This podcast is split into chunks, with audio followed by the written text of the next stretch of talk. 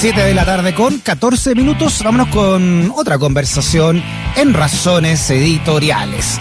Bueno, ha sido también tema del día, ¿no? La Compañía de Jesús, o sea, los jesuitas, entregó los nombres de 13 sacerdotes denunciados por abusos sexuales y concluyó que hubo al menos 64 víctimas de abusos. De ellos, 34 eran menores de edad y 30 adultos.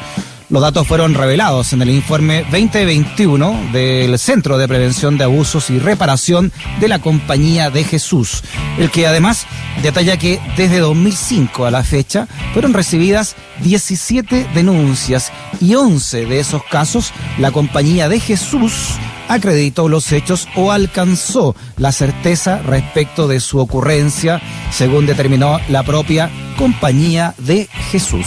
Vamos a hablar con eh, Helmut Kramer, vocero de las redes sobrevivientes de abuso sexual eclesiástico. Helmut, ¿cómo está? Bienvenido nuevamente a Razones Editoriales. Bien, ¿cómo estás? Bien, siempre lo llamamos usted, ¿no, eh, Helmut, para que nos aclare esta circunstancia, ¿no? Y ahora con la compañía de Jesús, ¿no? ¿Qué le parece esta publicación de este informe 2021?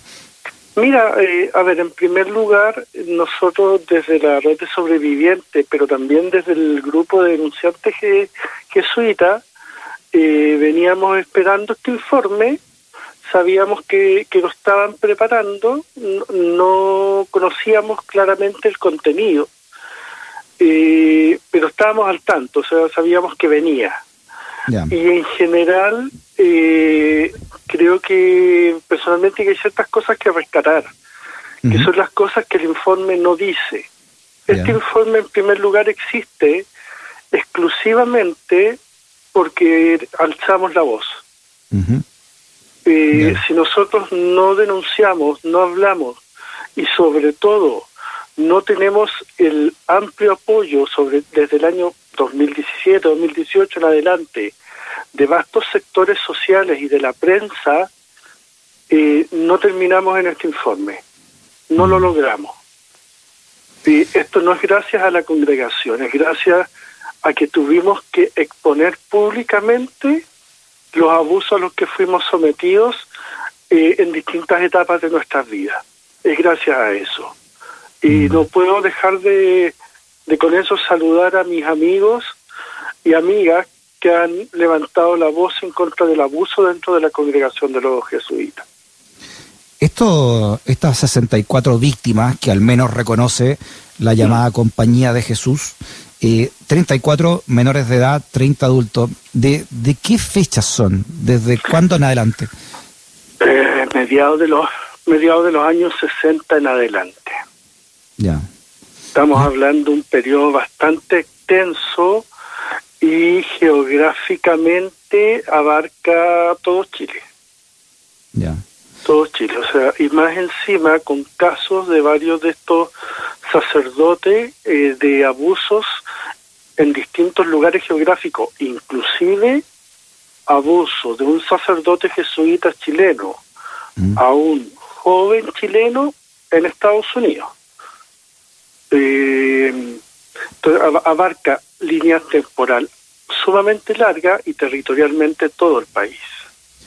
Claro, porque como ustedes mismos han, también señalado, Helmut, lo, lo que era normal, ¿no? O cómo normalizaba la Iglesia Católica a estos abusadores era trasladándolo.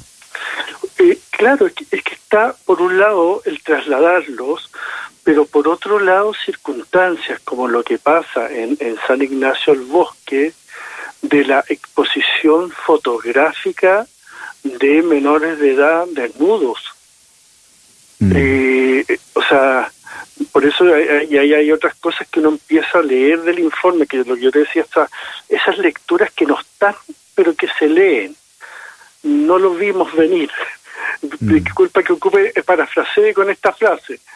Eh, cuando tenían que en un colegio se exponían jóvenes menores de edad desnudos ante todo el colegio. Y, cuando se hace la investigación, y estoy hablando puntualmente del caso del ex sacerdote Jaime Guzmán hasta Uruaga, se hace la investigación y se encuentran eh, una cantidad increíble de fotos de jóvenes del colegio desnudos. Y entiendo que legalmente, y, lo digo bien irónicamente, eso se llama eh, recaudar pornografía infantil.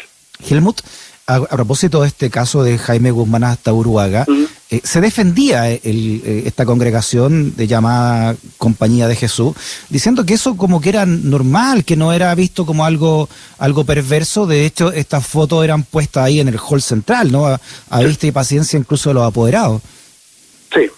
Eh, era tan normal y acá voy a tomarme de una entrevista que se le hace en algún momento a Felipe Berrío, donde él dice que él reclamó de que eso no era correcto, de que no, no eso no podía ser. O sea, un mismo sacerdote de la congregación en su momento increpa a sus compañeros sacerdotes ahí, a sus colegas ante esta situación. Entonces, eh, o sea, una, una de las grandes excusas que se ha dado ha sido esta supuesta normalización eh, pero esta normalización tiene, uno, de que gente dentro de la propia congregación lo denunció y no fue tomado en cuenta, mm. y segundo, que por muy normal que para ellos fuera, era ilegal.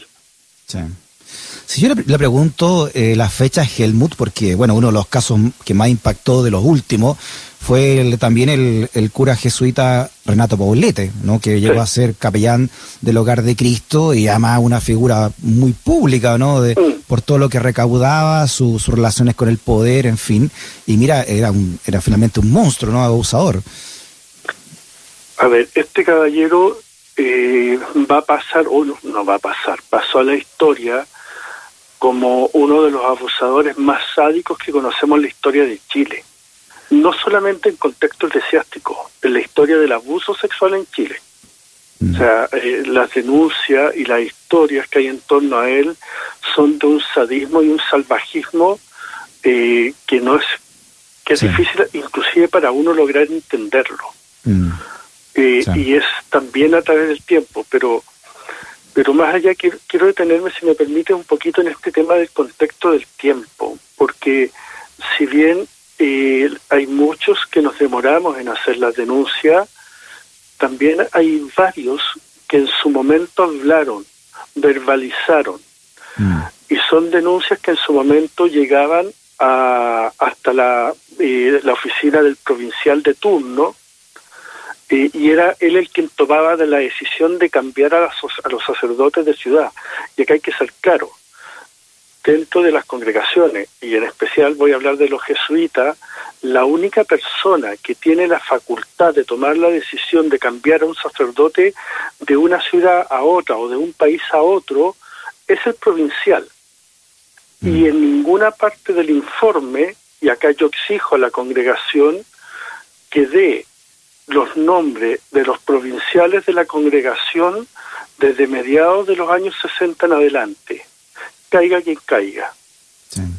Es bueno lo que tú dices del tiempo. Eh, eso va a ser importante. Sí, es bueno porque, claro, ahora la, por todos estos abusos sexuales, eh, la Iglesia Católica está en el suelo, ¿no? no ya no es una autoridad moral, ni mucho menos, con qué ropa, ¿no?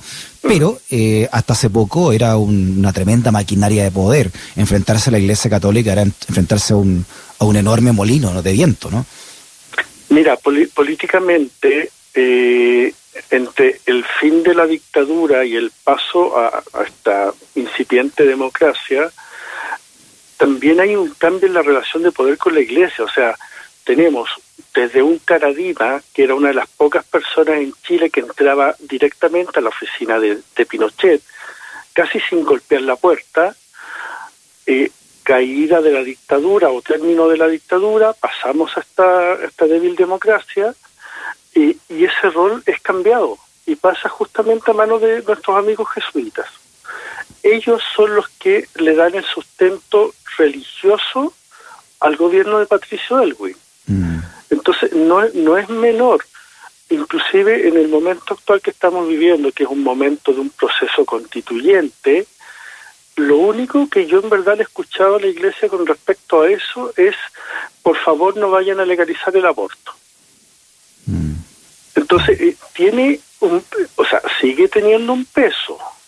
Mm. Lo que pasa es que no tiene eh, la validación social que tenía antes, que es otra cosa. Además, dentro de este tinglado de la, de la Iglesia Católica, los jesuitas eran, eran vistos de una manera también distinta, ¿no? Eran mal, eran, no sé, un poco más progresistas. Eh, venían, este señor Poblete se le presentaba como un discípulo directo del llamado Padre Hurtado, que es santo a esta altura, de acuerdo a la Iglesia Católica. Sí, bueno, son como los denomina Oscar Contardo ahí en su libro, los, curas choros. Los curas de jean, de zapatilla y que usan garabatos para relacionarse con los jóvenes, y eso es símbolo de, choreza, digamos. sí, tiene que ver con eso, tiene que ver con esa forma de relacionarse que permite una cercanía, un tú a tú mucho más directo y mucho más asequible con los jóvenes. Y yo ahí hemos planteado, no solamente yo, sino que en general desde la red de sobrevivientes, mucho cuidado porque eso no significa que se horizontalizan las relaciones, mm. siguen siendo verticales.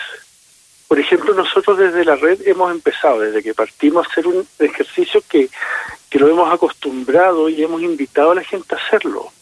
Cuando nos relacionemos con sacerdotes, relacionémonos por los nombres, no por el mm. padrecito ni el curita, no, relacionémonos de tú a tú.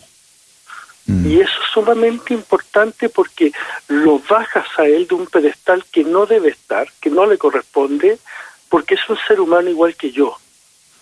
Y lo horizontaliza. Cambia la relación de poder totalmente. Entonces, por más que ellos usen jeans, zapatilla, sigue siendo el curita, sigue siendo el padrecito. Mm. La relación de poder no cambia. En el caso suyo, Helmut, usted fue abusado también por jesuita. Sí. Así que es una congregación que usted conoce muy bien. Bastante. Bueno, eh, Iván ya falleció el año pasado, falleció por ya por viejo, 95, 96 años creo que ya, tenía. Eh, y eso me ha llevado, si bien desde que salí del colegio yo me separé, me arranqué del, de todo ese mundo, me llevó al hacer mi denuncia a volver a relacionarme con ese mundo eh, y a tener reuniones con ellos, todas las cuales rompí yo personalmente porque mediante una carta que mandé a la congregación eh, enrostré situaciones que yo considero que atentan contra los derechos humanos. Entonces, no me iba a seguir relacionando con una organización que no respeta los derechos humanos. Mm. ¿Qué le parece, por último, ya manera de reflexión de todo esto, Helmut, que, mm, que haya tantas residencias que dependen directamente del Sename, pero que pertenecen a la Iglesia Católica o que son parte de la Iglesia Católica y tengamos a estos niños a cargo? de ellos?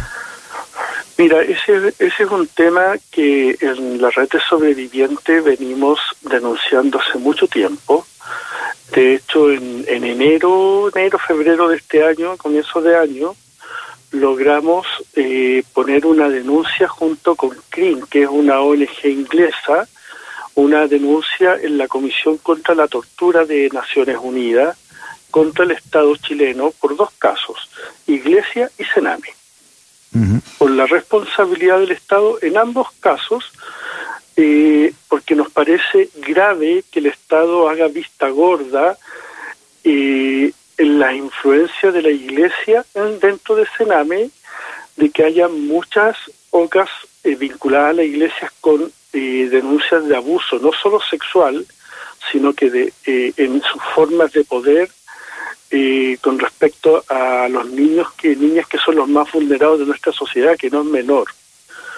y por otro lado, la traducción que se hace en Sename de niño igual ganancia económica, porque eso es lo que pasa ahí, es un negocio, es uno de los peores negocios. Entonces, por un lado, hemos hecho esta denuncia que fue acogida por la Comisión contra la Tortura de Naciones Unidas, y, y, en paralelo, hoy en día estamos empezando a hacer un trabajo junto a otras organizaciones eh, que tienen que ver con nosotros, como Derecho al Tiempo, etcétera, para transformarnos en una especie de eh, observatorio con respecto a lo que va a ser la Convención Constitucional con respecto a los derechos de los niños, niñas y adolescentes. Nos parece que este tipo de procesos como la convención son los que sí pueden ayudar a transformar culturalmente nuestro país en miras a ir disminuyendo y acabando el abuso sexual. Mm, muy bien. Helmut Kramer, vocero de la red de sobrevivientes de abuso sexual eclesiástico. Helmut, nuevamente un agrado hablar con usted. ¿eh? Un abrazo grande. Muchas gracias, Chao. Chao. E no